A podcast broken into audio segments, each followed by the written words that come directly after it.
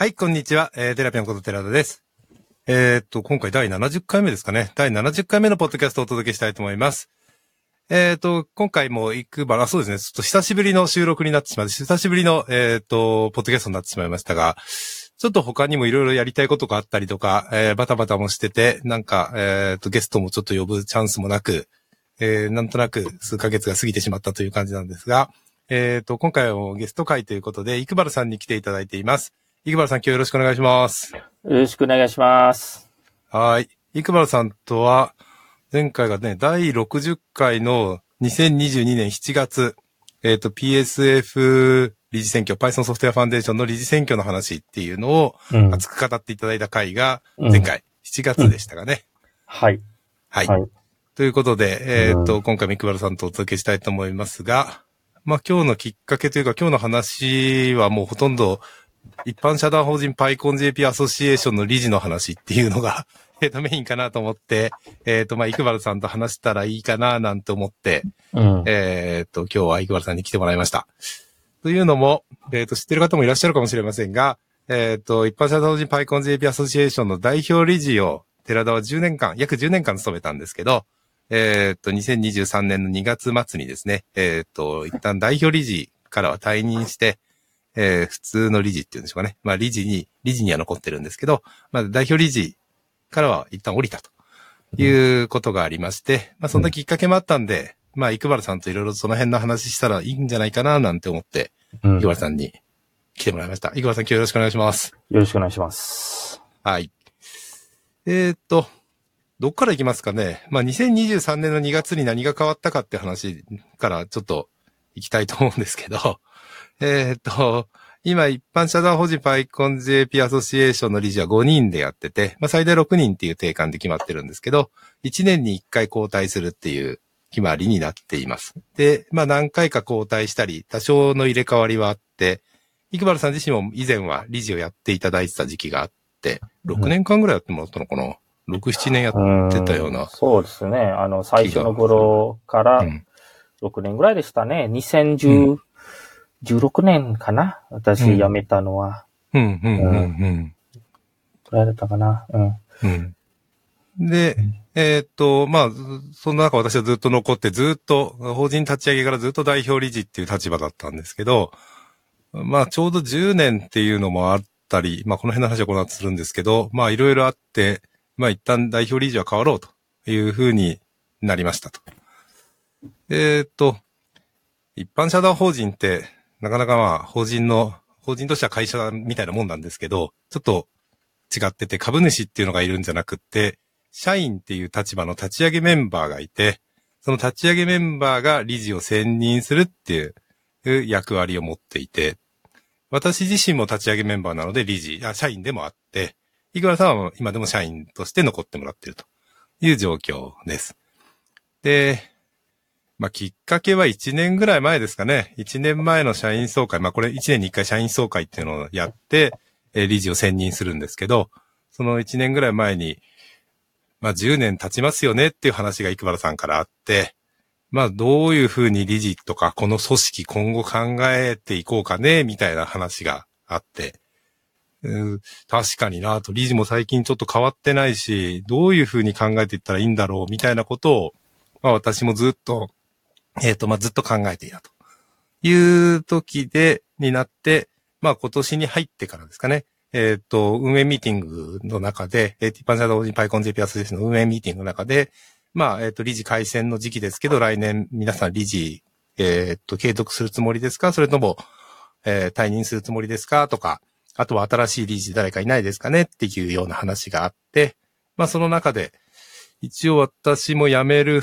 ことも一つの選択肢として考えてますよっていうことを理事にみんなに言って、じゃあどうしようか、どう、どう考えようか、みたいなところがありました。で、えっと、まあ、続けてもいいかなとも思っていつつ、まあ、変わってもいいかなと思って、で、皆さん、まあ、理事の間でちょっと話したんですけど、まあ、その時にも、やっぱりまあ、変われない組織、変わらない、代表理事がずっと寺田しかできないみたいな組織は良くないよねっていう話が結構多くて、っぱりまあ、変わるって結構大変なことだと思うので、まあ、そういうものにチャレンジもしていった方がいいし、まあ、ずっと私だけが代表理事やってるのはちょっとやっぱり形としておかしいんじゃないのっていうのもあって、じゃあ、えっ、と、思い切って、じゃあ代表理事変わりましょうかということを一応、えっ、と、理事間では、理事の間では一応考えたという感じで、えー、先だっての2月の末の社員総会で、まあ、えー私もそれを宣言して、代表理事1000人っていうところで、新しい代表理事、まあこれ鈴木隆則さんになったんですけど、鈴木隆則さんが選任されたということになりました。経緯的にはこんな感じかな。うん。池原さんも大体ご存知なことだと思うんですけど、どうですかね、何か経緯の話で何かありますかね、そう。いうことを、えっ、と、聞いたら、うん。一番知りたいのはですね、まず、はい。まあ、きっかけは、うん。昨年の総会ということだったんだと思うんですけれども、うん。えっ、と、それをきっかけで、あの、まあ、そろそろ10年ですからね、っていうことを言われたときに、うん。えっ、と、この間の総会、あー時まで、うん。寺田さん何を考えてたんですか？うーん、そう、一番、うーん、難しいなと思ったのは、まあ、経験していけば経験していくほど、代表理事の振る舞いが他の人にはやりにくくなってるなと思っていたんですね。えーっと、もちろんいろんな発言には注意しなきゃいけなかったり、と決定するときのプロセスとかってすごく難しい手続きだと思ってるんですけど、まあそういうバランスとかが、私自身もこの10年間経験してきて、えっ、と、いろんな人の意見を聞きながら、まあ、バランスよく判断したり、バランスよく、えー決めていくっていうのは、だんだんとできるようになってきたんじゃないかなというふうに自負してます。で、まあ、それをいきなり誰かに変えると、まあ、思いっきり変わっちゃって、えーまあ、組織が、まあ、壊れるとは言わないんですけど、まあ、えっ、と、違う方向に向く。まあ、違う方向に向くのも皆さんの意思なので、別にそれはそれでもいいとは思ったんですけど、えっ、と、この日本の Python ユーザーとか、まあ、PyConJP とかって、まあ、それなりに大きな組織だし、それなりに影響力があると思っているので、まあ、そんなに、まあ、たやすいことじゃないんじゃないかなとは思いました。えーでうん、もう一つは、うーんと、できることなら、まあ、ある、うーんと、あ新しい人に入ってきてもらって、まあ、そういう人がだんだん代表理事になっていくみたいな道の方がいいかなとも思っていて、まあ、それまでの間は私がもう少しやった方がいいかなとも今思いました。まあ、今までいる人、例えば10年間やった人とか、まあ、4、5年やってる人が、もちろん、いきなり今年から理事になった人がいきなり代表理事になれるとは思わないんですけど、まあ、えっ、と、ある意味若返りとか、まあ、そういう、えっ、と、大きく、大きくというの変かな。まあ、組織が、えっ、と、変わっていくっていう時って、やっぱり、そういう、うん、斬、斬新な、えー斬新？なんて言ったらいいんだろう。まあ、ドラ、うんドラスティックって言うと変だけど、うんまあ、結構、まあ、代表理事を変えるっていうことに対しては結構、うんと、いろんな影響があるので、まあ、うんそういう意味で大きく変わるっていうのもありかなと思っていて、まあそっちの方がいいかなというふうには思っていた時期が多かったです。うん。で、もう一つ考えてたのは、まあ今ちょうど、えっ、と、イベントとかが結構苦しい時期、まあずっとこのコロナ禍の中ですね、ずっと苦しい時期で、まあいろいろと変わっていっている時でもあるので、まあそういう時に、まあ私がや、やめることになると、まあ逃げ出したとか、あとは、えーまあ、あーんと、まあ、うん変なネガティブなイメージで捉えられたくないなっていうのはすごく思っていました。うんうんとはいえ、まあ私のものじゃないし、うんあのみんなの組織だし、えーそうなった時に、じゃあどういう風に変わっていくのがいいんだろうとか、まあその道筋ってどうやってつければいいんだろうっていうのが、特に、えー具体的ないいアイデアがなかなかない中、まあこの今年を迎えた、今年っていうのは2023年1月を迎えたっていう感じはします。うん。なのでやってもいいかなと思っていたっていうところもあって。うん。うん難しいですね。まあ、この辺はまあ影響を与えた人っていうのも少しちょっと考えてみたんですけど、私にこの退任とかこの変わるっていうことに対して影響を与えた人の一人に、えー、まあ、池村さんもちろんいるんですけど、池村さん以外にも、プロンファンデーションのポールさんっていう、ずっと長くプレジデントをやった人がいてですね、まあ長くその10年はやってないですけど、5、6年やったのかな。まあ結構やってた人がいて、まあその人が日本に来た時に、どういう感じなのっていうことを少しちょっと聞いたんですね。で、まあ変わらないの？とか、まあ私今変わってないのに変わらないのっていうのもどうかと思うんですけど、まあプロファンデーション自体は2004年にできて、そこから年次で結構毎年代表、プロプレゼント変わっていくみたいな持ち回り制みたいなの結構やってた時期があって、うんで、その後、ポールさんが長く、えっ、と、ずっとやっていたんですね。やはりまあ彼自身そういう、えーと、マネジメントとか、えっ、と、いろんなバランス取ったりするの非常に上手い人で、私なんかも他の、まあ、他の人に比べてって言うとあれですけど、まあ、やっぱりすごい信頼がおける、非常にまあ発言も丁寧だし、しっかりいろんな多くの、あ幅広く見えてるなとは思ってたので、うん。まあそれはその通りになったと思うんですけど、やはり彼自身もすごく悩んでて、うん。やっぱりなかなかそうやって変わるってすごく難しい。まあ逆に難しくし、長くやってるから難しくしちゃったっていうのもあると思うんですけど、うんえっ、と、まあ、ぐーっとやっぱりなかなかそういうふうな、えっ、と人材っていうのは、実在ってなかなか出てこないし、やはりそれなりに大きな組織として、しっかりやっていくのは難しいので、うんうーん、そんなにすぐ簡単じゃないかな、なんていう話はしてました。うんとはいえ、その数年後には、私が話したのは日本に来た時なんで2018年なんですけど、その後2020年には変わったかな、確か。2020年に確か、19年に変えたかな、2020年だったかな、ちょっと忘れましたけど、にはまあ代表変わって、今でも彼は理事として残って、ボードメンバーとして残ってるんですけれども、うんだんだんとちょっと役割も変わってきてるんじゃないかなというふうに私も外からは見えているところです。うーんと、う難しいですね。うんわあと、まあ、押し付けるのは嫌だなとも思ってました。うんもう一つはね。その、やりたいっていう人がやっぱ現れてこないのに、やっぱ誰かやんなきゃいけないから持ち回り制で代表やっていこうっていう組織の作り方は、私は健全じゃないと思ってるので、うんでそこはすごい、えっ、と、まあそういうふうにはしたくない、押し付けたくはないなとは思ってました。うん。うん。わかります。わかる。あの、私、ちょっと代表、え、代表じゃなくて、あの、理事ね、あの、パイコン、えーパイコン JP の理事を、えー退任したときに、うんある意味、恵まれてた時期かな。あうんの、うんうんできる、その運営に適切人材と皆さんね、まあ、寺田さんも含めて、言ったからこそ、うん。あ別にもういなくて大丈夫だっていう思いたから、そんな。うん。そうな。んだそれ、それ、もちろんそうなんですよ。もう、うん。あの、やりたかったことを、例えば、ほら、あの、今思い出すと、うん。な、なんでそもそもパイコン JP がやるかって言ったら、そのパイコン、うん。APAC をやりたかった。あともちろん、はい。あの、コミュニティとメンバー一つの大きい conference で日本でやりたいっていうのもあったから、うん。で、それはできたから、パイコン APAC ね、できたから、一つやりたかったことはできた。それで、あの、成長し続けている、えー年々参加する人たちが、人数が増えてきてて、あうん。ある程度財務的にも安定してるから、あとはうん。寺田さんとか、高則さんとか、清水川さんとかいたから、うん。えー辞めることができたと。うんうんうんで、だけれども、今ちょっと思い出したんですけど、寺田さんの話聞くと、えーまあ、ご存知の通りうん、た2021年、確か会社を、えっ、と、売却したんじゃないですか。はいはいはい。そうイワルさん自身がね。そう。はいで、その会社も、えーう16年間やってきたんですよ。うん。あ、あ、ああれは本当に代表も変わるし、私も今までやってきたことが、えー他の人が入ってきて、うんえーじゃあこういうやり方で、これからやりますね、とか、えーすごく、なんて言いますかね。あの、その気持ちはわかります。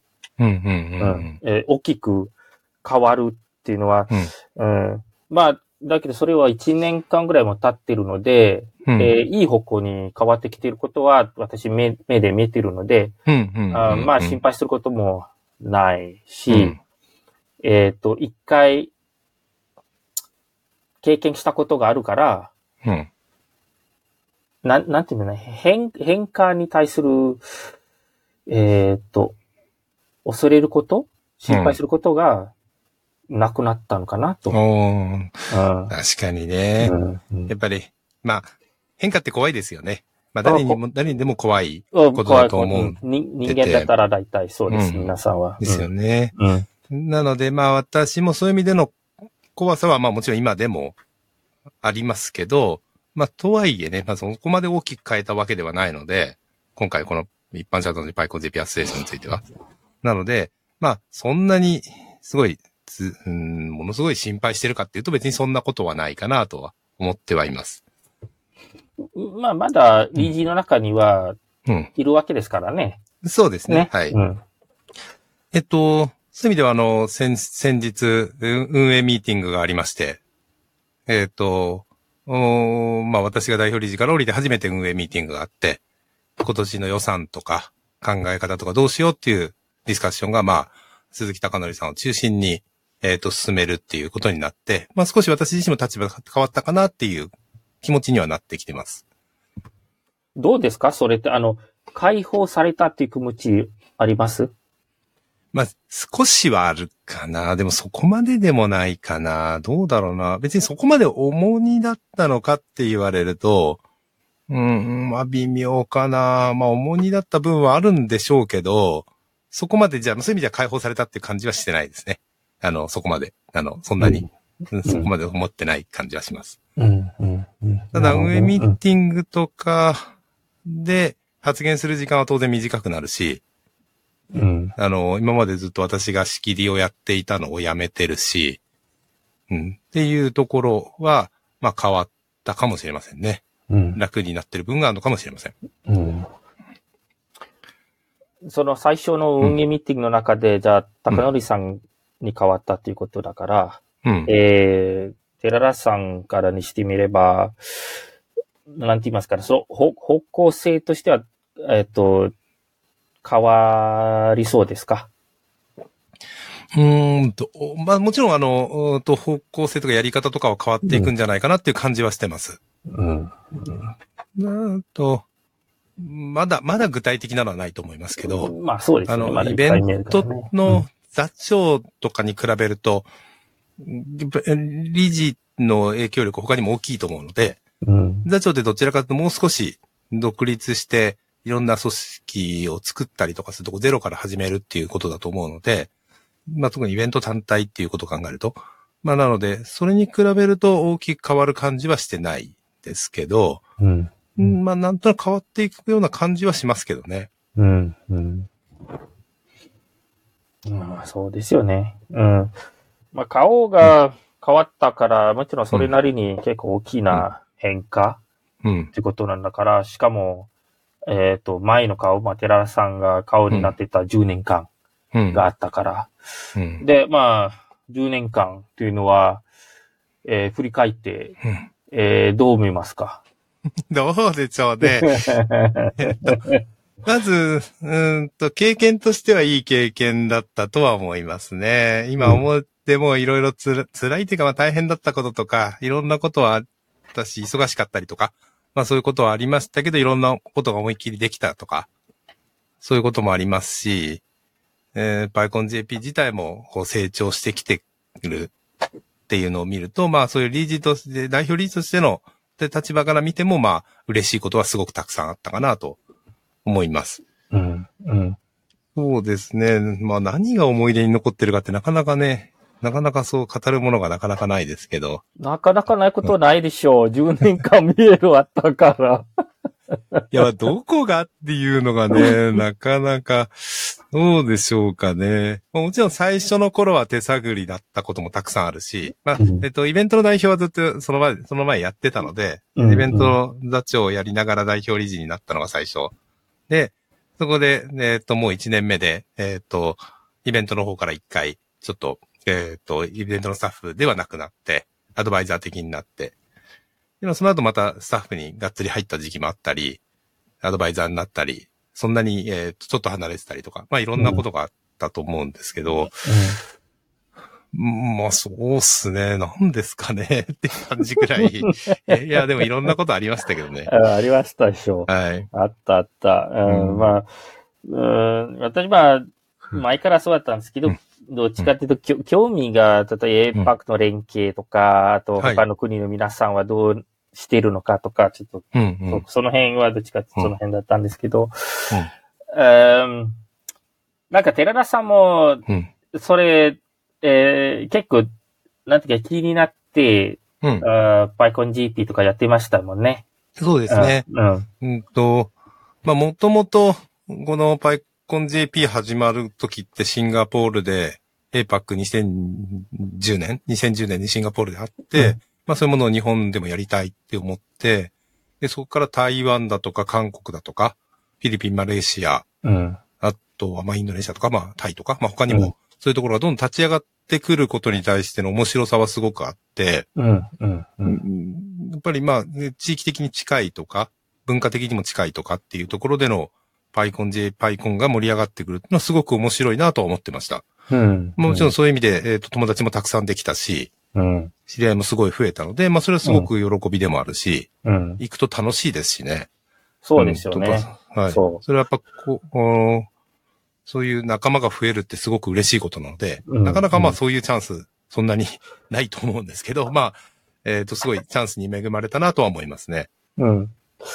そうですよね。それ、もうん、だから私もちょっと思うのは、そういった、おあの、機会ね、チャンスと、あ普通考えたらなかなかないものなんですよね。普通に、あの、、うん。生活する中で。うん。うん。うん。だけれど、も、例えば PyConGP とか、まあ、スタッフになって、PyConGP と理事とかうん。なって、うん、で、そこから、まあ、なんていうかな、えっ、と、立場として、まあ、あるから、そうしたら、海外とか別のコミュニティに行ったら、ああ、PyConGP のこのアソシエーションの、はいはい。えっ、と、ボードメンバーだよね、とか言われたときに、うん。い、ろんな方と会って、いろんなことも話せて、うん。うん、すごくいいことなんですよね。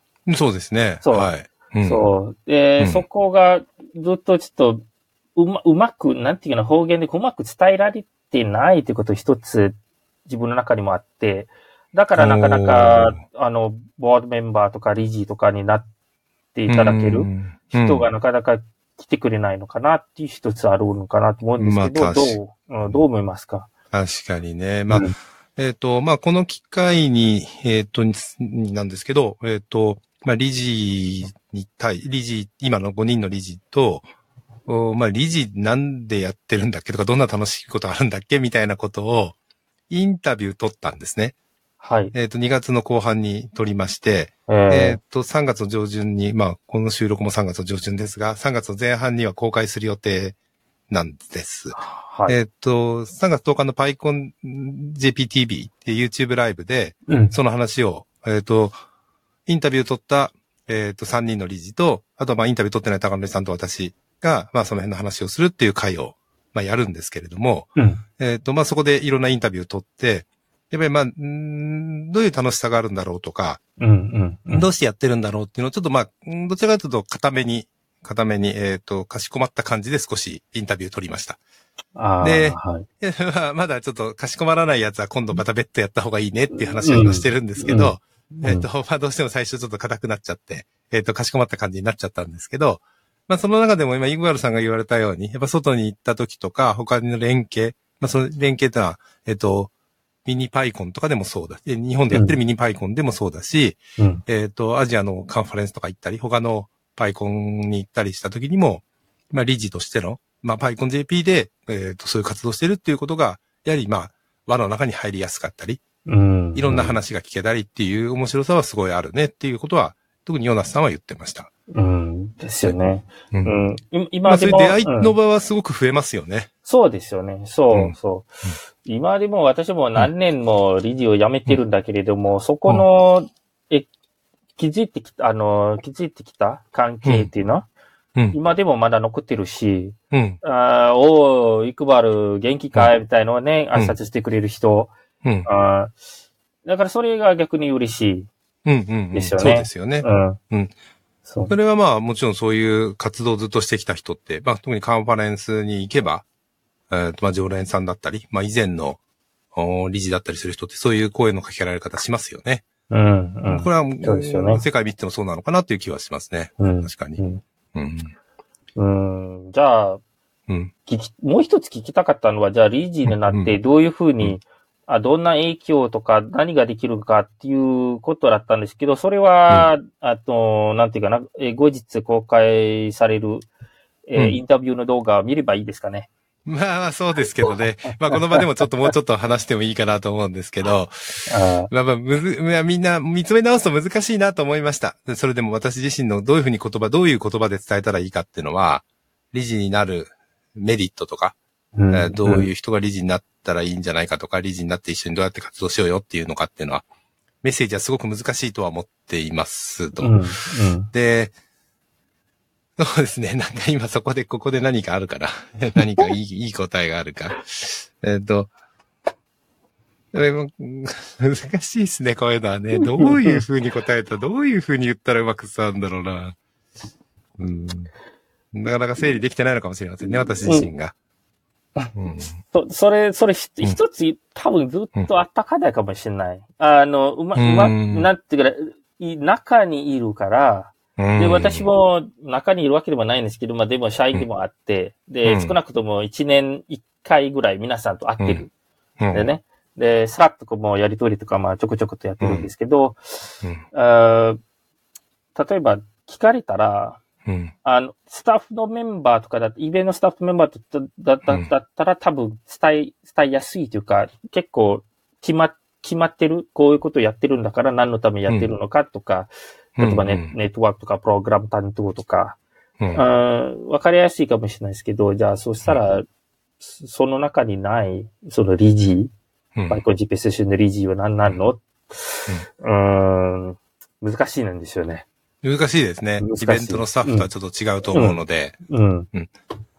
ただまあ、私自身もやっぱりこの活動、まあ、とお金を預かる立場にいて、うん。えっ、と、継続して PyConJP をやる、うことを、まあ、えー決められている。まあ、PyConJP を継続してやるために PyConJP アステーションであるので、まあ、継続してやるためにはどうしたらいいか。あとはより、えっ、と、盛り上がるイベントなり、盛り上がるこのコミュニティを作るにはどうしたらいいのかっていうのは、まあ、当然いつも考えてて、で、まあ、そういうことを考えて、えー実行に移す、また決定するっていうのが、まあ、理事の立場だと思っているので、えーまあ、そういうことを一緒に考えるメンバー、考えてくれて、一緒にそういうことを動かしていける、まあ、人がいるといいなとは思います。な これをね、この簡単な言葉でなかなか言えないですね。えっと、いつも言ってることですけど、まあ、この理事になっても給料が出るわけではないので、うんうん無給でやっているので、そうすね。えっ、と、お金じゃない、えっ、と、賃金ではない活動、賃金ではない、えーものとして何がこので生める、生まれるのか、みたいなところはあるかなとは思いますね。うんじゃあ逆にちょっと質問を書いてみましょう。あのー今はちょっとやっぱ伝え、伝えにくいというところもあるけれども、逆に、えー、パイコ GP アソシエーションとか、うん。その、その中にいる理事とか、うん。なくなったら何が困るっていうか、おーこの法人がなくなったら、うん、法人が実際になくなったらうん、じゃあ、あの、解散します。例えば明日ね。じゃあ、それうんなくなったら何が起こるか。うん。っていうのは、起こるのは、まず、うん。PyConJP を開催する法人としての土台がなくなるっていうのが一つ。うん、ですよね。うん、うん。もちろんその土台がなくなってもできるかもしれませんけど、まあ、あ今、あと、予算的には1000万ではなかなか年間のイベントできないぐらいの大きなイベントになっているので、そういう意味での契約主体の法人っていうのがなくなるのは、今と同規模の PyConJP やるのは難しくなるだろうなとは思いますね。うん。まあ、他に今我々が施策としてずっとやってる、そのブートキャンプとかパイレディーズキャラバンとか、まあ他にも施策いろいろキャラバン系ありますけど、その地域との連携っていうのを、まあ深めようといろいろ頑張っていて、まあそこに、えーかそこの活動っていうのはちょっとなくなっちゃうのかなとうん、思います。うん、なので、そういう連携とか、外につながる、特にまあ国内の、日本国内に向けての活動が多いですけど、まあそこに対しては影響が出るだろうなとは思いますね。うん、うん、うん。うん。大きなうん。PR 団体みたいな感じでしょうね。あの、うんうん Python のうん。ことを幅広く広めていく。うん。まあ、イベントもやって、それも一つの集団としてうん。やってる。うん。えっ、と、それだけじゃなくて、前にも、例えば、えー商標権の騒ぎがあった時はいに、はい。えー例えば海外からうんこういうことが起こってるんだけれども、うん。誰に話せばいいのかっていう、話すこ、話す相手がいなくなっちゃう？まあ、そういうのもあるかもしれないですね。まあ、うんまあ、パイコン JP アステーションがそれを代表する立場かどうかってのは非常に微妙だとは思いますけど、うん、そうですね。えーとまあ、海外とのえっ、と、コミュニケーションはやっぱり私たちも外出て行っているので、えっ、と、イベントに、そのアジアのイベントなり、アメリカのイベント、ヨーロッパのイベントで出て行っているので、そういう意味では、まあ、顔が見える、お互い、えっ、と、意思疎通が取れる存在としてうん。認知をされていると思うんですよね。うん。まあ、そういう意味で商標権の問題なんかの時には、まあ、信頼を受けて、うん。私たちが、まあ、特に私とかが連絡をもらえる立場うん。にいたんだろうなとは思います、それは。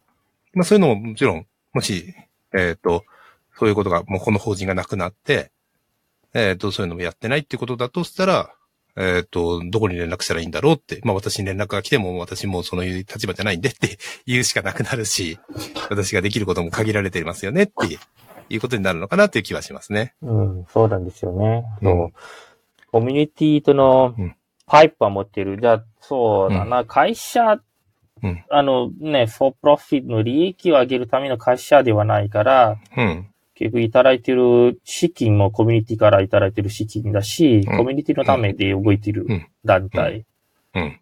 ていうことですよね。。そうですすね。うんやっぱりそういうところがあると受け皿になりやすい部分がとは思いますし、あと、うんと、私自身が寂しいですよね。年に一回パイコン JP なくなっちゃうっていう、なると。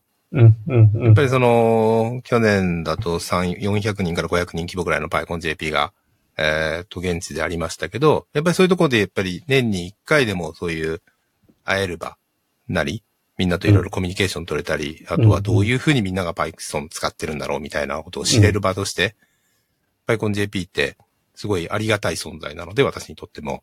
うんうんなので、まあそれがなくなるのが一番寂しいかもしれませんね。あ、うん。そういう寺田さんだだけじゃなくて私も寂しくなりますよ。寂しくなりますよね、やっぱりね寂。しくなる、なる、なるうん。で、と言ったら、うんえー今年は PyCon APEC。ねそ。うですね。えっ、と、PyConJP は、えっと、今年2023年の PyConJP は、PyCon APAC になるんですよね。うん。うん、10年ぶり。それこそ。10年ぶり。うん。うん。すごいですね。なんかいろいろうん起こってますね。今年。まあそうですね。うんまたやり、やれるっていう、やり、やりたいっていう、あの、熱意を持って、スタッフも、うんじゃあ APAC やるかって。まあ、最初の時なんかは、えーシンガポールがやりたくないって言ってるし、もうどこもやりたくないから、日本でやってよ、東京でやってよって言われて、やった感じはあったと思うんですよね。いやいや、まだまだ日本のチーム弱いから、そんな、APAC なんて言わないでくださいよっていう遠慮がちだった2012年。うん。まあ、そこからうん法人ができ、まあ APAC をまあ、やっぱりまあそれならやろうかって言ってやって、で、そこから台湾、えー韓国がだんだん立ち上がってどんどん大きくなってきて、まあ今特に日本でやらなくても、他のところでプロポーザル出るところたくさんあるし、うん。えっ、と、あえて日本が無理して立候補しなくてもいいよねっていう状況だったのかなとは思ってました。うん。うん。ううんん。でもまたね、ちょっと今、なかなか今アジアのパイコンでリアル開催、現地開催してるところ少なくなっちゃったりしてて、うん。なかなか APAC やろうっていう機運もちょっと差が落ちちゃってるかなっていう状況の中で、うん。日本のチームが APAC できるなら APAC やるっていうふうに言ってくれたのはすごい嬉しかったですね。うん。すごいですよ。う。うんん。私も見てきた結構、あの、他のコミュニティ、特にアジアの中でね、見てきたんですけど、えっ、と、日本と韓国と台湾、えーひ引き続きずっと、あの、健全なコミュニティ活動できている。で、その中で自然に、あの、熱意持ってる人たち、あうん。イベントに、あうん。参加して運営とかもやってくれてて、うん。えー逆に、あ他のコミュニティとかは、1回、2回やってみんな去っていくっていうのも、そうですあね。ありましたから、うん。あ一言、あの、なん、なんて言うんですかね、簡単じゃない。長く続けることは簡単じゃないと思いますね。もちろん、それはう。簡単じゃない。うん。うん、その辺は結構すごいなんですよね。まあそうですね。みんなの、もちろん私だけの力じゃないと思うので、みんながやっぱりそういうのをうまくいろいろ考えたり、運営したりしてたんだろうなとは思ってますし、まあ私自身もそういう方向で、えっ、と、決断をしたっていうことももちろんあったとは思います。一点だけちょっと補足をさせてもらっていいですか？はい。えっ、と、パイコン APAC、今年パイコン APAC ですっていうのが、まあもちろんその内部の Slack では流れてるじゃないですか。はいなるかもよ、みたいな。ん。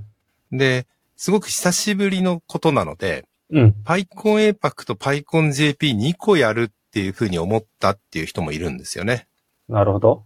はい。うんで、うんまあ、パイコン APAC ってどんな存在なのかって、えー外の存在っていう感じじゃないですか、最近の、うんまあ、えーっと、日本のコミュニティにいる人たちからしたら、うん。うん。なんかうん、海外のイベント？みたいな、そういうイメージになっちゃうかもしれないんですけど、うん。ちょっとだけ、イクバルさんから補足しますか？パイコン APAC とは、はい。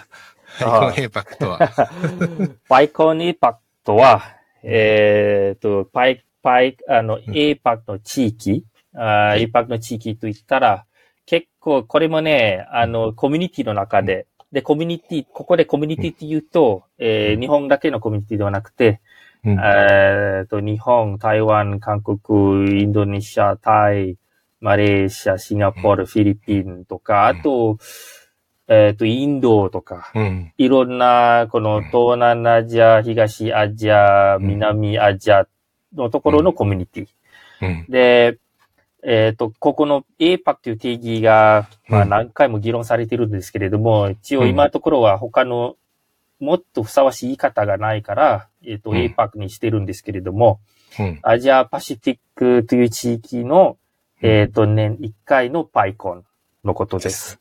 はいうんで、えっ、と、持ち回りっていうみたいな感じなんですけど、持ち回りっていうか、えーコミュニティいろんなあって、あの、タイのコミュニティとか、日本のコミュニティとか、で、いろんなコミュニティがあって、で、APAC 地域の中のあるコミュニティの、えっ、と、毎年一つえー手挙げて、ちょっと地域の、あの、ま、え、だ、大体皆さんは毎年ローカルのコミュニティのパイコン GP とかパイコン ID とかパイコン TH とかやるんですけれども、うん。えーの、その年だけ、えー、パイコン APAC、ローカルじゃなくてパイコン APAC をやる。うん。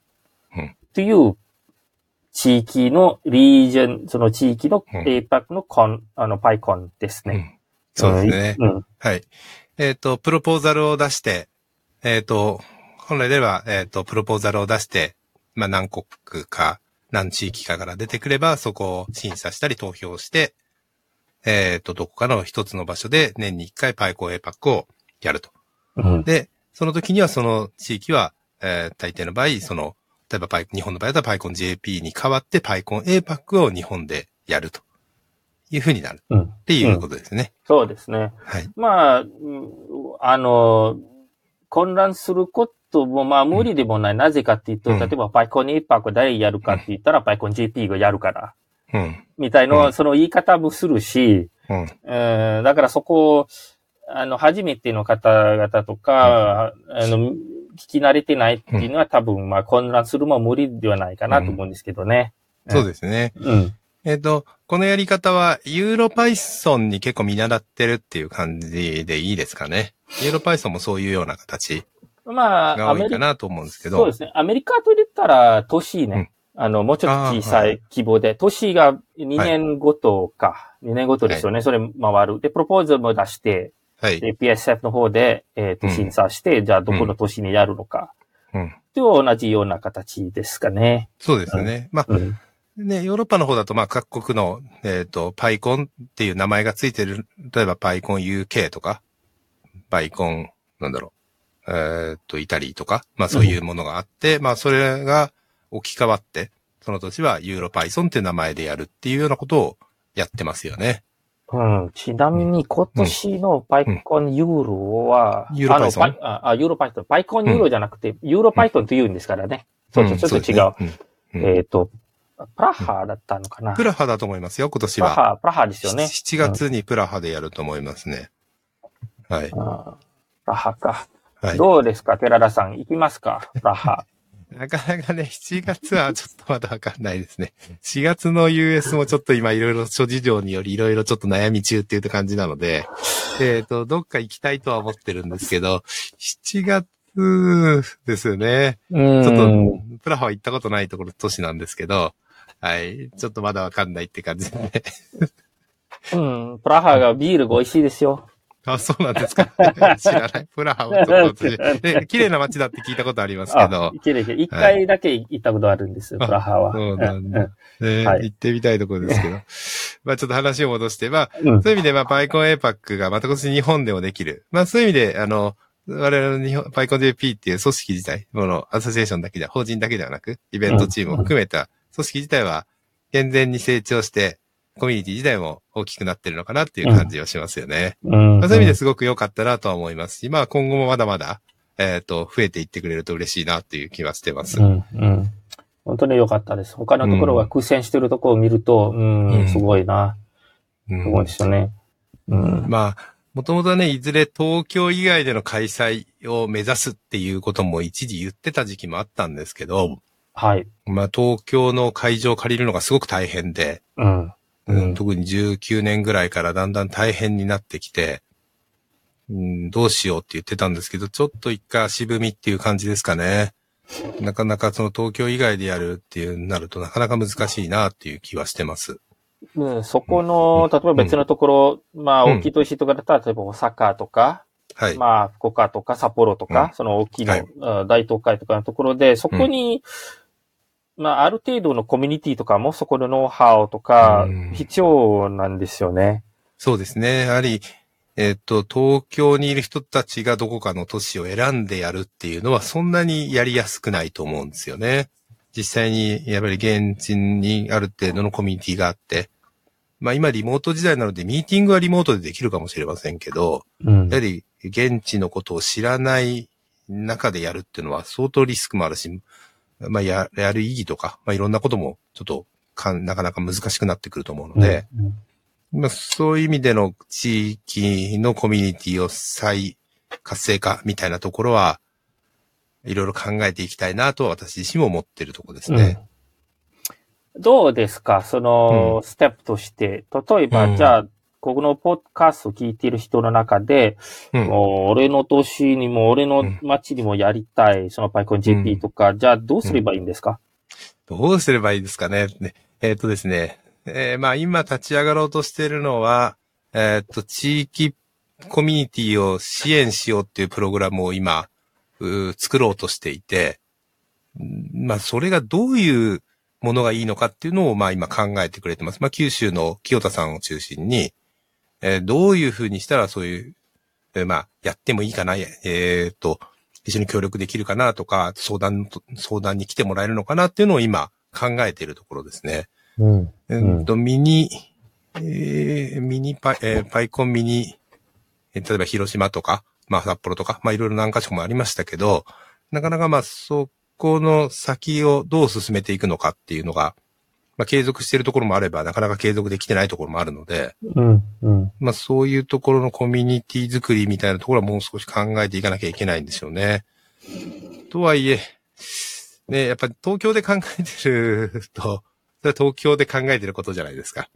そうですね。うん、それはやっぱり、うんまあそれはもう東京でしか、東京で考えること、まあ、うん首都圏で考えちゃうんで、それじゃやっぱうまくいかないだろうなとは思ってます。まあもちろんそうだ東京のモデルってそのまんまどっかに持って行っても、多分そのまんま使えないですからね。そうなんですよね。うんそれはその他の、例えば台湾行ってもアメリカ行ってもそうだと思うんですけど、うん。まあ、そそれぞれ、えっと違うものだと思うので、そこが、じゃあこういう風にしたらいいでしょっていうパッケージ作ればいいっていうことじゃないんだろうなとは思ってます。パッケージ作ればいいっていうのは、うんその、カンファレンスこうやったらできますよっていう風にすればできるっていうことじゃないだろうなとは思うんですけど、やっぱコミュニティ作っていって楽しくなるとか、コミュニティ作って、えっ、と、まあ周りにすごい集まって、人が集まってきて、楽しくなるっていうところをどう継続して楽しめたりとか、どう継続していけるかみたいなところがあるのかもしれないですけど、まあ難しいですよね。意外、これまた。うん意外っていうか、意外じゃないかもしれないですけど、よく私にもね、いろんな方に聞かれてるんですよ。いつもね、聞か、聞かれてるのは、どうやって始まるか、どうやって始められるかっていううん。こと、あの、あ、たカンファレンスを？コンファレンスとか、そうそう、コミュニティ、まあ、なんていうかな、うん。コミュニ、コミュニティがあるからこそコンファレンスはやるわけですから、うんうん。だけれども、えっ、と、コンファレンス、まあ、コンファレンスといっても、例えばミートアップとか、ちっちゃいコンファレンスね、うん10人程度とか20人程度とかみんな、みたいな勉強会でも、うん、まあ、コンファレンスといってもね、で、うん。ああいう規模、えっ、とあ、ああいうものがなければ、結局皆さんコミュニティが集まらないし、うん。うん、じゃあ、どうすればいいのかっていう、ね、よく聞かれるんですよ。あの、うん。ね、熱意があって、なんか始めたい自分のところで、うん、でもやり方がわからない。うん、うん、そういう、例えばそういう方とか言ったら、うんえー、PyConJP に連絡したら、なんか教えてくれるんですかね？そうですね。まあそういうのをやろうっていうのがまず一つですね。もともとそういうプログラムはもともと持ってて、相談に来てくれればいくらでもいろいろ、まあノウハウの共有から、えーまあうんお金を、多少の予算を出してた時期もありますし、まあそういう相談はいくらでも乗れるんですけど、うん。うーん、まあそれがあればいいのかって言われるとなかなかそれだけじゃないんじゃないかなと思ってるところですね。まあ、そうですねう。んう。ん。うーん。ちょっとね、まあ、ちょっと話関連、うん関連するかもしれないんですけど、うん。えっ、と、い今のは、これから、まあ、新しいコミュニティというか自分のところで立ち上げたいうんっていう方々とかうんいらっしゃいましたらね。うん、で、えーそういう方々のために、今うん。後コミュニティの活動うん。参加する、えっ、と、人たち向けに、うん。その活動の中でのプログレッションっていうか、どういうステップになっていくのか、まあ、寺田さんはその10年のうん。道のりがあって、まあ、今はターニング、うん。一つのターニングポイント、はい。まあ、迎えてるわけですけど、うん。で、それ振り返って、そのこれからの人たちに対して何かうん、ど、どういうプログレッションになる、なるべきなのか、どう目指すべきなのか、なんかいい、いうことがありますか？うんすまあ、もちろんシチュエーションによって多分いろんなことがあると思うんですが、うん、まあ、どうやったら最初立ち上がるかっていうところと継続するかは違うとは思っています。で、まあ、立ち上げについては、まあ、やっちゃうしかないと思うんですね。うん。やる、やるかやらないかでやるっていう方に倒すしか、あの、始まりはないと思うんですね。いつね時期が来たらとか、うん。こうなったらって言ってると、もちろん始まらないものだと思うので、うん。どうやったら始められるかって言ったらやるっていうことだと思うんですね。うん。うん。で、やるときに、できれば、3人以上で始めてほしいなとは思うんですよね。はあ、3人以上ってなぜ？はい。一人だと、うん。やはり、まあ、くじけちゃったり、えっ、と、やっぱりその、あ何かを決めるときも一人で決めなきゃいけなくて、うん。えっ、と、まあ、そういうの辛かったりとか、助けてもらえないとか、うん。そういうのがあると思うので、まあ、三人いればですね、まあ、多数決にもなれるし、多数決やるのがいいと言ってるわけじゃないんですけど、まあ、多数決とか意見のうんいろんな、えっ、と、考え方が、うん。えっ、と、ミックスされる部分もあると思う。で、うん。いいかなと思ってて、できることなら3人以上で始められると、そんなに近くない存在の3人、偶然出会った3人みたいのがいると、いいなとは思いますね。これは、まさに同じ会社、、パイコン GP のモデルですかね。まあそうですね。うんあの、実際にやっぱり同じ会社の人3人でっていうと、まあ上下関係があったり、会社の、あーなんていうんですね、会社がっていうところのうん後ろ側のものが出ちゃうと思うので、そういうのがない形で、3人とかいて始められると、うーんと、よりいいものが生まれて、参加者も楽しめるんじゃないかなと思ってるんですね。はい。で、3人いれば仲間にも入りやすい。他の仲間が増えても4人になって、5人になって。うん。うん。なんで、まあ、そう、できればそうした、そうできると本当はいいだろうなとは思ってます。でも、最初、どうしても一人しかいないなら一人でやるっていうのも、えっ、と、そこから仲間を集めるっていう方法もあると思うので、やるかやらないかっていう話かなとは思ってます。うんですね。うん。ああうん。うん。で、よく聞く話として、やった時の不安っていうので、よくある不安はお金と人が集まるかうん。っていう不安をすごく持っている人たちが多いなとは思ってます。で、うん。まあお金の面は確かに、うんもちろんそのどういうふうに、えっ、と会場を借りてとか、無料の会場があればいいですけど、会場を借りてとか、設備どうするのかとか、そういうのは、まあ、多少パイコン JP の相談に乗れるかもしれません。まあちょっと今予算が決まってないので、今言葉で私の個人のポッドキャストで、こうやったら予算おりますっていうのは言えないんですけど、えっ、と、相談に乗れる可能性はありうんますと。。うん。で、まあそんなに大きなお金をかけなくても、カンファレンスってできることはできると思うので、まあそこについてはそんなにお金はうまく、うーんと、あ非常に安い、低コストでやるやり方ってのはあるんじゃないかなとは思ってうん。います。で、参加者が集まる集まらないは、ある一定の広報をすると、東京から行く人がそれなりにいると思ってるんですね。あ、います。いるいる。はい。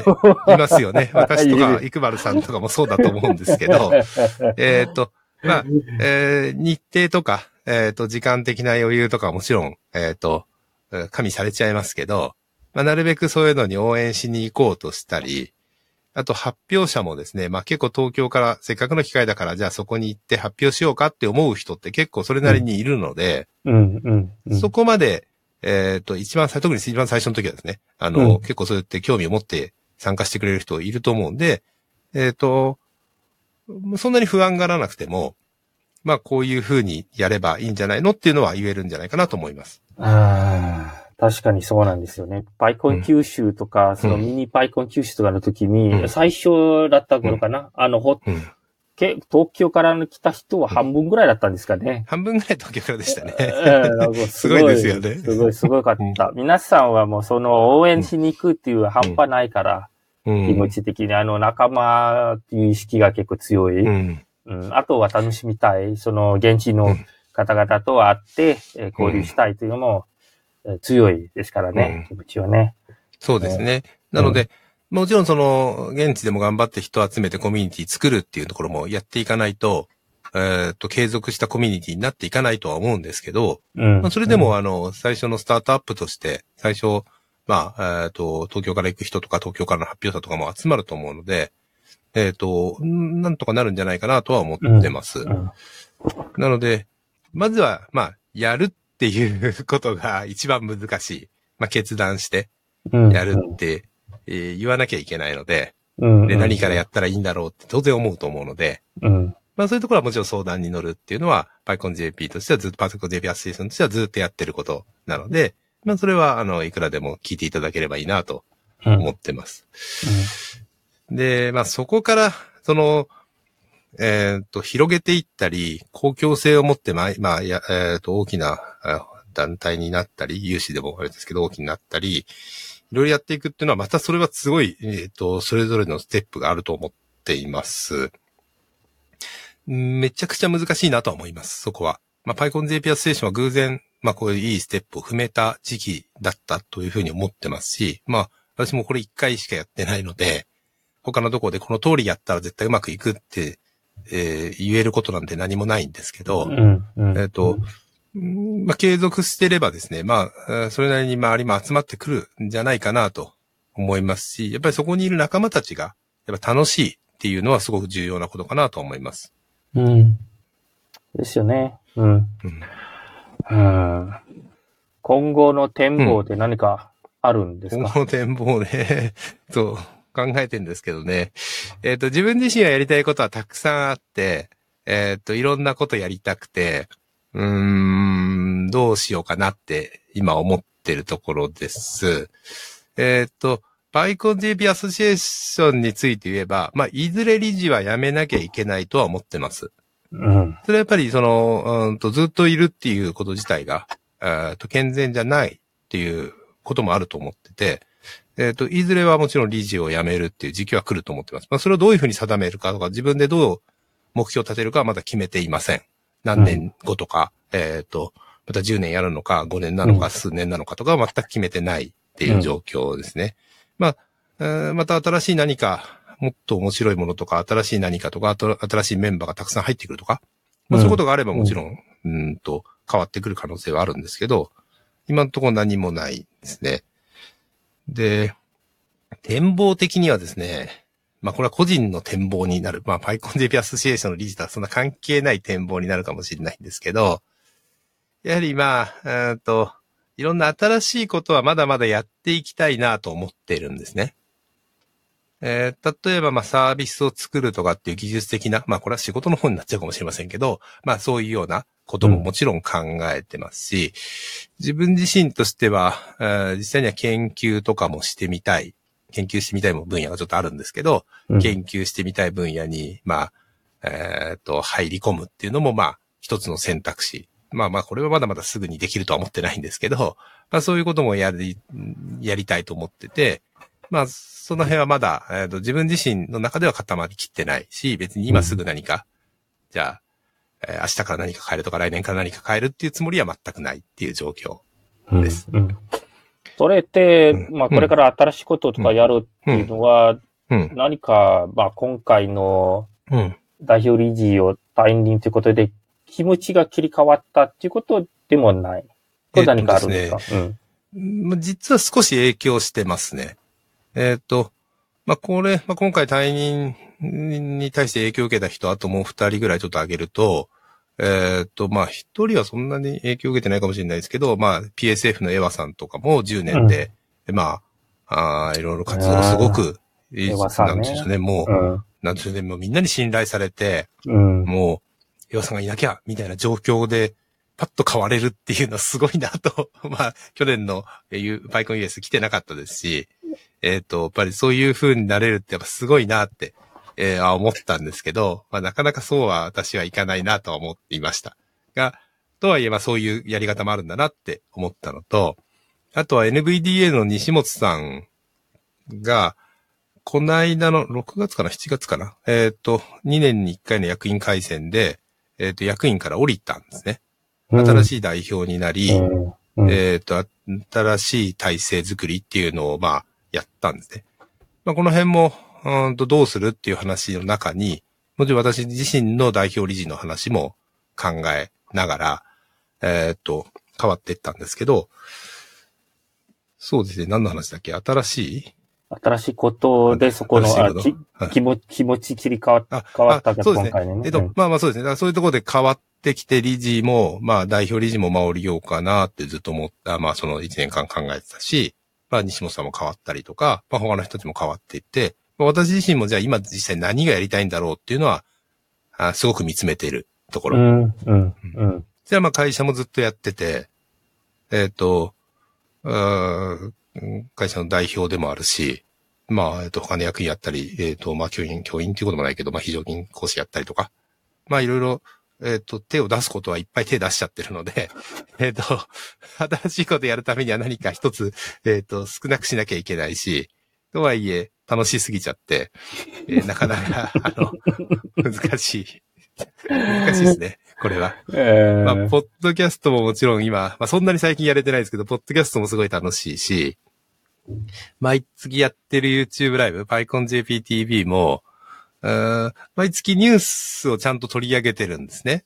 うん、うん。で、ニュースってまあ、えっと、いろんなとこから入ってくる、Twitter なり、Facebook なり、えーメールなり、いろんなとこから入ってくるニュースってあるんですけど、毎月一回、まあ二人で、鈴木高野さんと二人でね、今回このニュースだよねって、まあ特に高野さんがまとめてくれるんですけど、まあそれ紹介してるんですけど、面白いですよね。自分自身も、あ、そうなんだ、こんなのがあるんだとか、さっきのユーロパイソンどこだっけって言われれば、もう2、うん。3回その話、そこでしてるので、あ、プラハですね、あ、7月ですね、みたいなことが、まあすぐに言えちゃったりするのも、まあ、えーそういう活動とかもできてるんで、まあ、それは楽しくて、えー楽しい感じですね。で、難しいですね。それ、まあ、なんか、やりたいこといっぱいあって、なんかやることもどんどん増やしちゃう人なので、私は。うんさっきのインタビューの動画の編集とかも今日もやってたんですけど、自分自身で動画のインタビュー撮って、自分自身で編集して、自分自身でなんかいろいろ考えるっていうこともやっちゃうので、それも楽しくてしょうがないっていう感じで ダメですね。なんか、うんなんかこうやって切り替えるのが私はそんな得意じゃないのかもしれませんね。あそういう意味では。えうんでもね、あのー PSF のエワースさんが辞めた時は結構衝撃でした。衝撃的でしたね。びっくりしました。えー衝撃でした。うん。うん。ずっとうん。我々の、我々だと思うんですけど、えー記憶の中では PSF とかのやりとり、ほら、あの、助成金とか、そのグラントとかね、申請するときとか、PSF どう思ってるのかということは、ほとんどは PS、あの、エワさんが顔だったので、そうですね。うね。ん。う。うんん。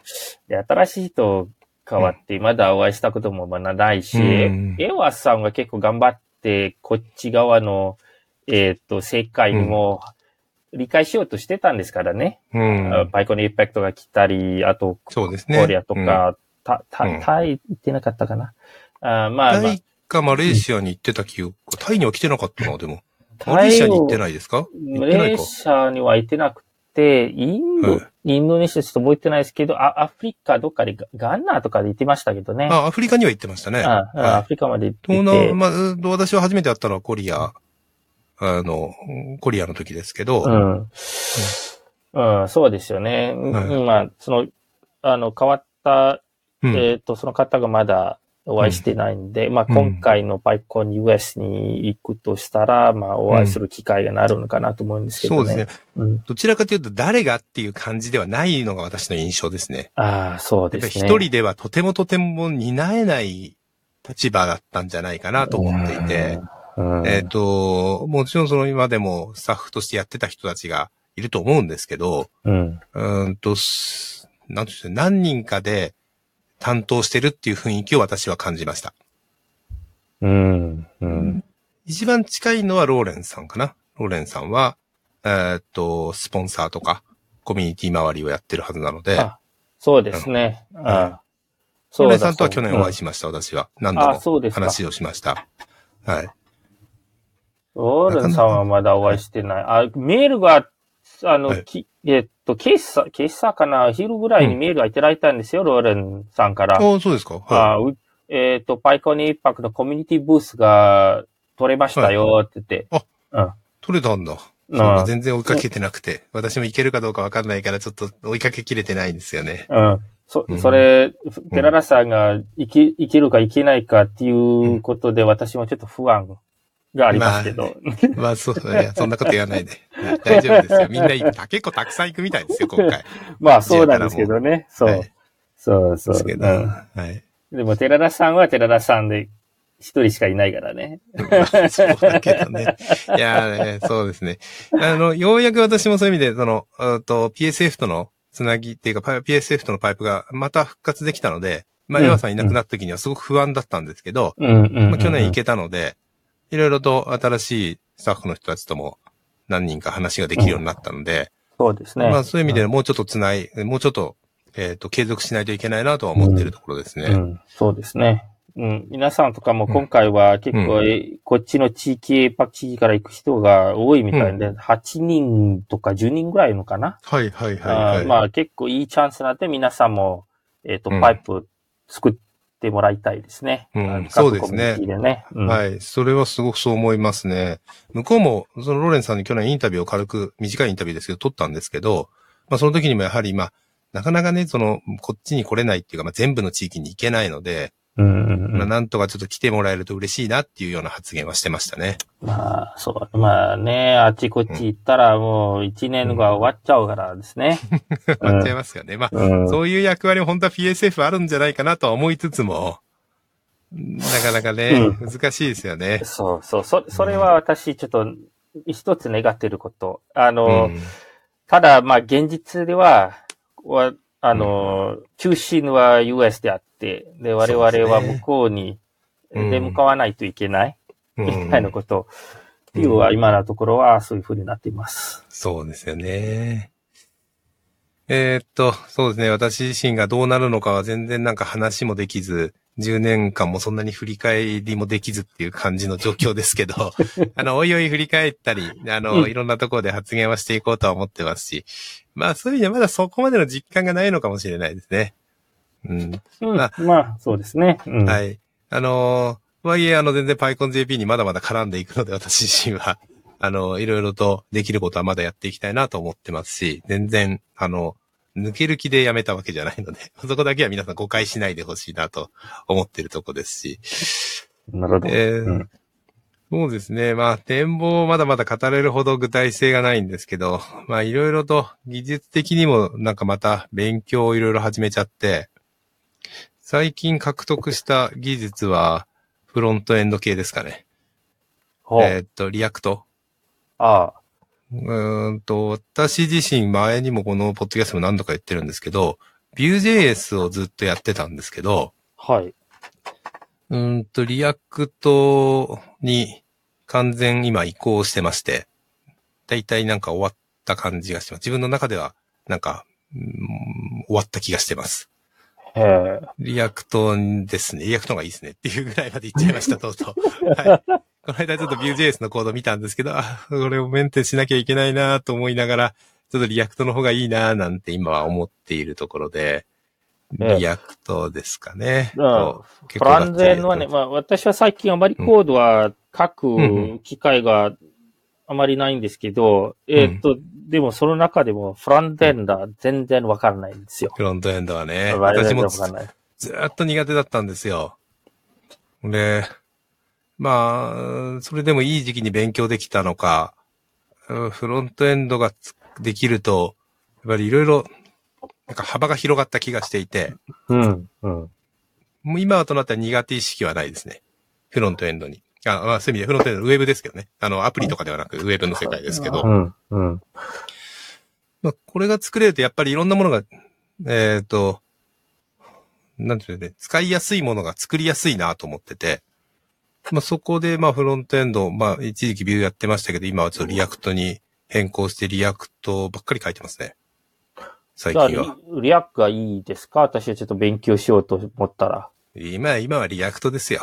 もうとにかく React を勉強する以外ないですね。もう、 React でいいです。はい。あの、フロントエンドなら。あ、もちろんそのアプリとかまで行きたいっていうことだと、他の選択肢ももちろんあると思うんですけど、うん。まあ、最初に入るなら今は React が一番情報量も多いし、あのーエコシステムもすごい良くなってるので、うん。うん。うーん、一択な気がしちゃいますけどね。ああ、なるほど。まあ、もっと新しいものに行きたいっていう人はいるので、まあ、それは、それで全然、あの、いいと思うんですけど、私はそこまで追いかけきれないなと思って、まずは Reactはい。と思ったんですけど、もうなんか React の世界はもう一旦、勉強っていうよりは、自分の作りたいものを作る世界に来たかなとうん。いう感じはしてます。なるほどね。うんはい。うんまあでもそういうのなんかできるようになると、やっぱりなんかこういうのを作ってみたいなとか、ああいうのやりたいなっていうまたモチベーションが湧いちゃって、なんかそれのなんか、えっ、と、イメージばっかりが膨らんじゃって大変な状況です、今。なんか3個ぐらい作りたいものが今あって。全く時間が足りないですね、それはね。なかなかそう簡単にはいかないんですけど。うんうんうん、うん。そうしたら、ちょっと個人のプロジェクトでも React 勉強しようかな。そうですね。うんあの、うん結構フロントエンドは全然違う世界ですけど、面白いですよ、やっぱり。うん。うん、今ね、何でもウェブの世界ですから。うん、うんブラウザがあればいろんなことができるっていう世界なんで、あの、そうですよね。いいと思いますけど、やれる方がいいと思いますっていう感じ。えーっと、そうしたら、はい。今流行ってる AI とか何かあるんですか、それも。そうですね。あの、まあ、このポッドキャストもそうなんですけど、まあ、YouTube ライブのその PyConJPTV の方で字幕付けをずっとしてるのに、字幕付けをずっとしてるんですけど、これは高則さんがほとんどしてるんですけど、Whisper っていう技術があって、えーっと、OpenAI が出してる、えースピーチ2テキストうん。のモデルですけ、アルゴリズムモデルですけど、まあこれがよくできてまして、そんなに困らないぐらいよくできちゃってて、うん。うんまあ便利すぎますっていうぐらい使ってます。便利すぎる。はい。もう、この間さっきちょっと話したインタビューの動画をまあバッと撮りましたと。3人に対して1人、1人15分ずつの45分ぐらいのインタビューを取りました。で、それをこのウィスパーにポッと投げて、帰ってきたテキストは、もちろん間違いは結構あるんですね。間違いあるんですけど、間違ってる部分は、ある意味、あの、コンテキストを知ってれば保管できるぐらいの間違いになってるので、ぐちゃぐちゃな日本語が返ってくることはないんですね。うん。単語が間違ってるぐらい、たまに、あとは、えー発音によっては少しちょっと名前が間違えたりとか、そういうのはありますけど、うん。意味が通じる日本語が返ってくる。で、それをテキストを読むだけで、この人何話してたかわかるねっていう話になって、ええ。そのぐらいまで日本語でできるので、すごく便利なんです。でうん。まあ、これもトランスフォームズ系のものなので、PyTorch でできてるんですけど、今ちょっとがっつり PyTorch 勉強中ですね。実際にはまだ成果が出てないんですけど、あの、ちょっともうちょっとやりたいなと思ってる感じですかね。うん。うん。なるほどね。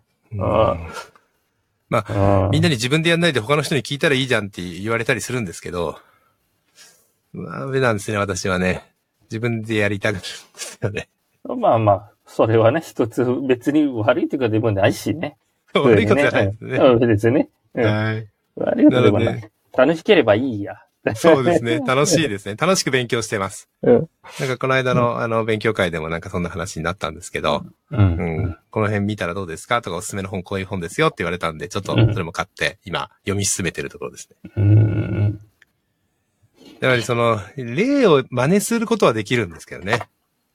あの別に写経するのはまあ Python で書かれてるんで別に困らないんですけど、うん。まあ自分のやりたいことに持っていくっていうところにやはり、うーんとその中のことを知らないと、なかなか難しくて、ちょっと、えっ、と今もう一歩、もう二歩ぐらい勉強しなきゃいけないなっていう状況になってます。まあ、そうなんですよね。結局は、使ってる技術の中身がわからなければ、うん。えー言われたことしかできないっていうか。そうそうそうなんですよ。うん。ねうん。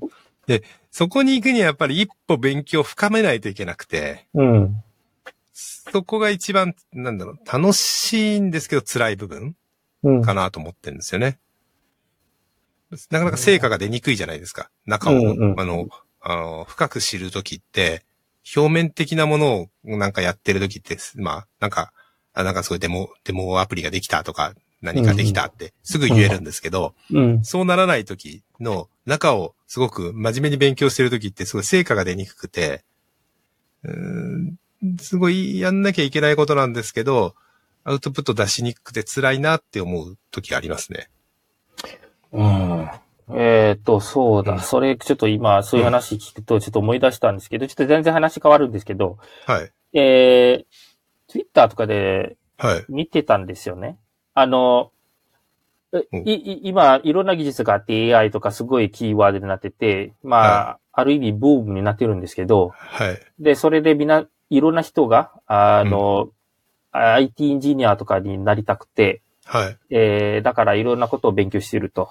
はい。えーだけれども、勉強する教材っていうか、その機械っていうか、あの、うん商法的なことがめちゃめちゃ多くて、えー例えば、まあ、デモを作ります。こんな感じでね。で、デモをここまで作りますとか、うんえー AI、これ使って、このコードを使えば、だいたいここまではできました。うん。うん。とか。ただ、それ以降のこと？あの、じゃあ、自分でやりたいことがあって、どういうふうにそこまでたどり着けるかっていうところの、うん。教えてくれるところが全くない逆に。ああ、難しい質問ですね。確かにそうですが、そう。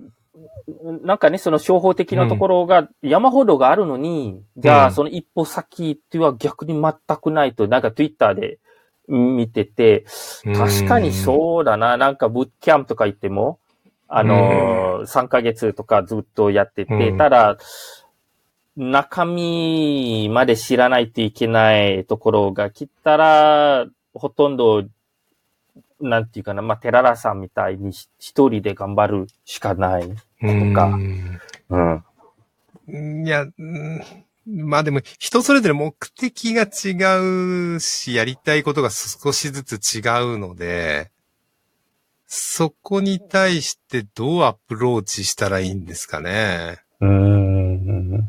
その、みんなに伝わる、マスに伝わるようなものだと、ちょっと具体性に欠けたりとか？うーん。どの辺をサポートするのがいいのかな？確かにそこ乗り越えるの難しいと思いますね。うん。ものを作ったりとかもそうだし、どうやって乗り越えるんだろう？皆さんはどうしてんでしょうね？どうやって乗り越えてるんでしょううね。ん。うん。まあ私は作りたいものを作り、作るっていう乗り越え方かな、いつも。うんよく、そういう、聞くんですよ。私もそうなんですけどね。あ作りたいもの、まあ、アイディアがあって、あ、これ便利そうだな、みたいのを、うん。じゃあ、自分で調べて自分で作ってみた。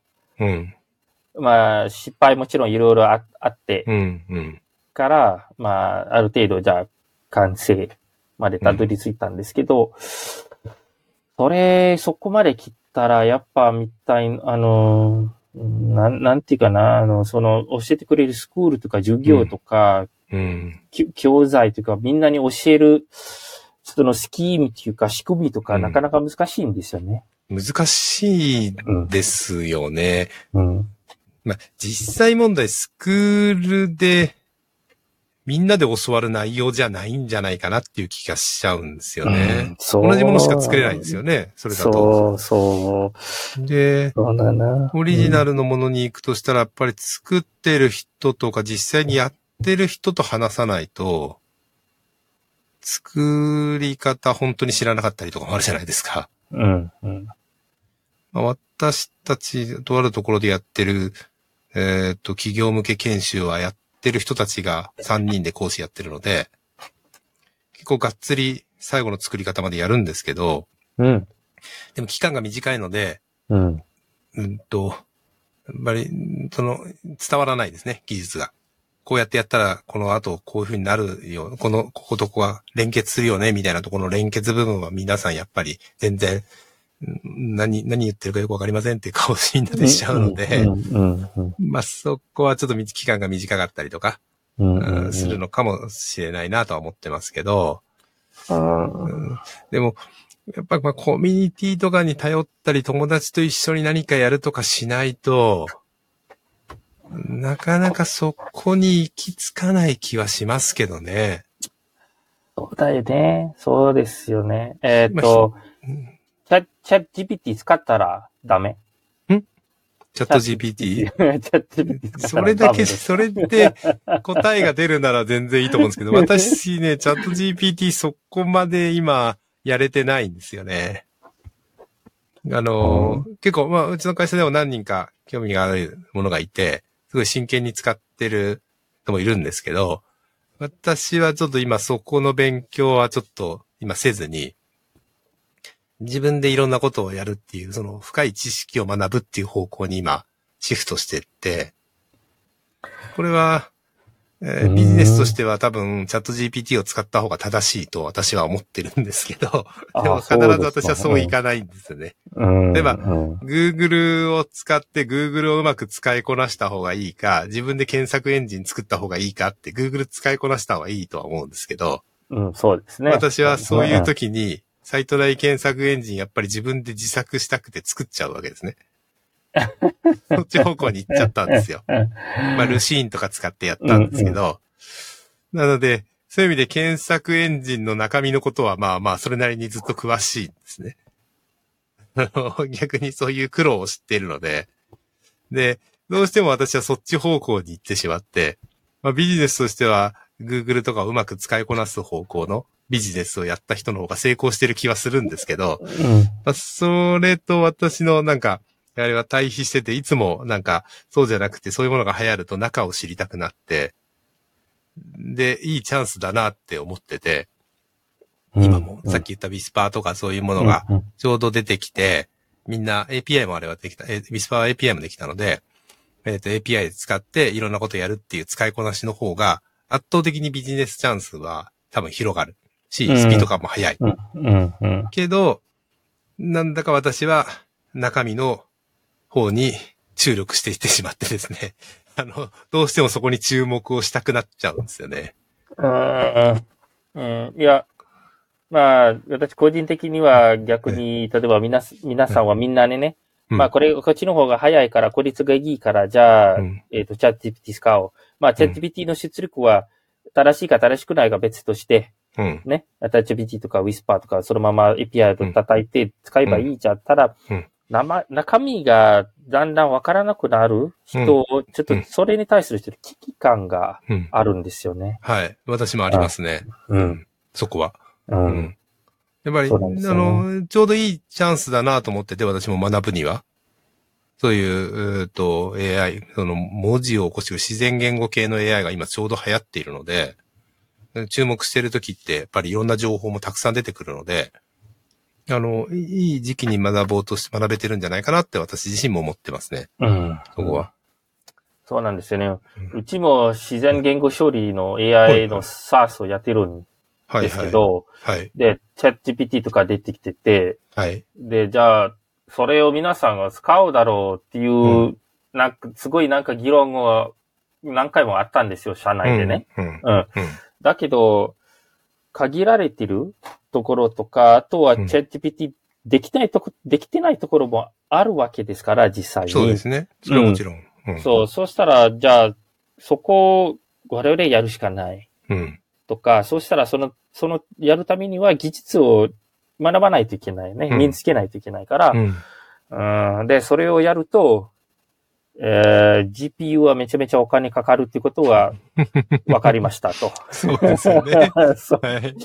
そうですね。はい、そう。まあまあ、うんいろんな苦労があって、で、うんまあ、まだ、その山のてっぺんたどり着いてないですけど、ただそれがやっぱその、えーっと、道のりが楽しい。はいでねんですすね。楽しみはありますよね、すごく。うん。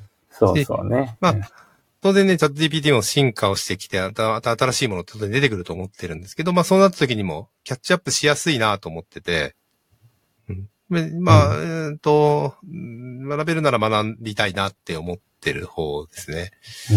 まあでも、必ずこういうのを作るとですね、えまあ、Google のように何かしたいっていうのは検索エンジンでも言われたんですね。だからみんなにチャット GPT のようにこういうコマンドを打ちたいって、みんなに言われる未来があるんだろうなって思ってはいます。チャット GPT じゃないんでね、作ってるものはもちろん。ねねそう、ねもちろん。うん私は、あの、もうちょっと違う方面をちょっと今攻め込んでます。その、うん文字を起こしたりとかっていう方を攻め込んでますけれども。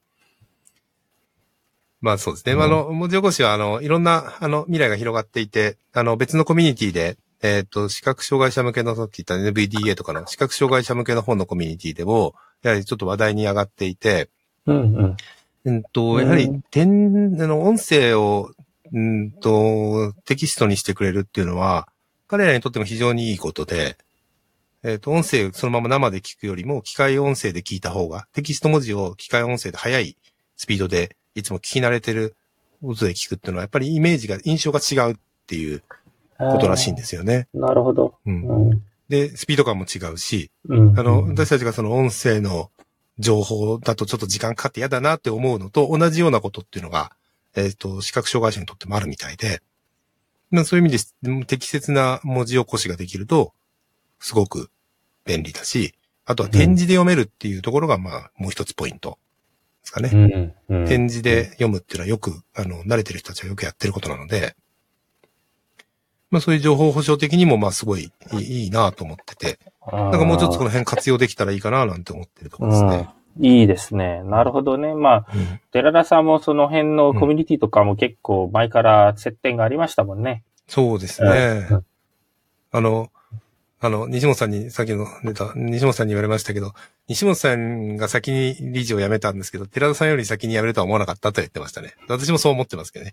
私は西本さんと一緒だからやってるっていうところがすごく強かったので、あの、NVDA についてはですね。うんうんまあ、ずいぶん前の、あの、ポッドキャストでその話もして、西本さんとしてるんですけど、まあ、それはそれでなんか別の境地ですかね。新しい境地、新しい気持ちになったってうん感じはします。なるほど。あはい。まあ、やりたいこといっぱいの中、まあ、えーっと、ちょっと立場変わったんですけど、まあ、そんなにかはまだ変わってないんで、えーうまく10年も振り返らなく、振り返れず、新しい展望とかもなかなか言えずっていう感じで、いくばらさんも一生懸命質問していただいたんですけど、歯切れが悪い寺田でしたけども、どうでしたでしょうか？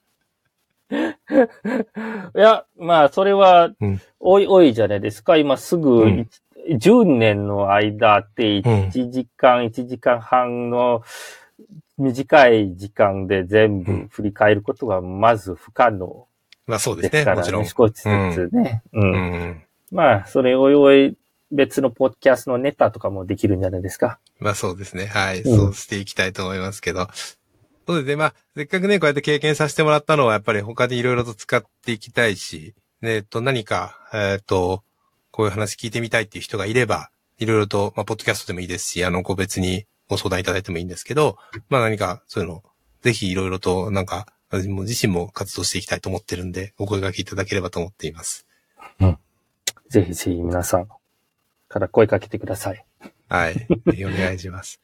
ということで、この辺で、えーっと、第70回ポッドキャスト終わりますかねどうですか、大体話したいことは大体私も話したかなと思ってるんで、うん。ちょっとうん久しぶりの回になっちゃいましたが、また、えーっと、えーいろいろと、うんネタを貯めたり、あとゲスト呼んで収録していきたいと思いますので、えーっと、これに懲りず、また、えー引き続きポッドキャスト聞いていただければと思っています。ということで、はい今日のゲストは生原さんでした。生原さんありがとうございました。ありがとうございました。はい、それでは失礼します。失礼します。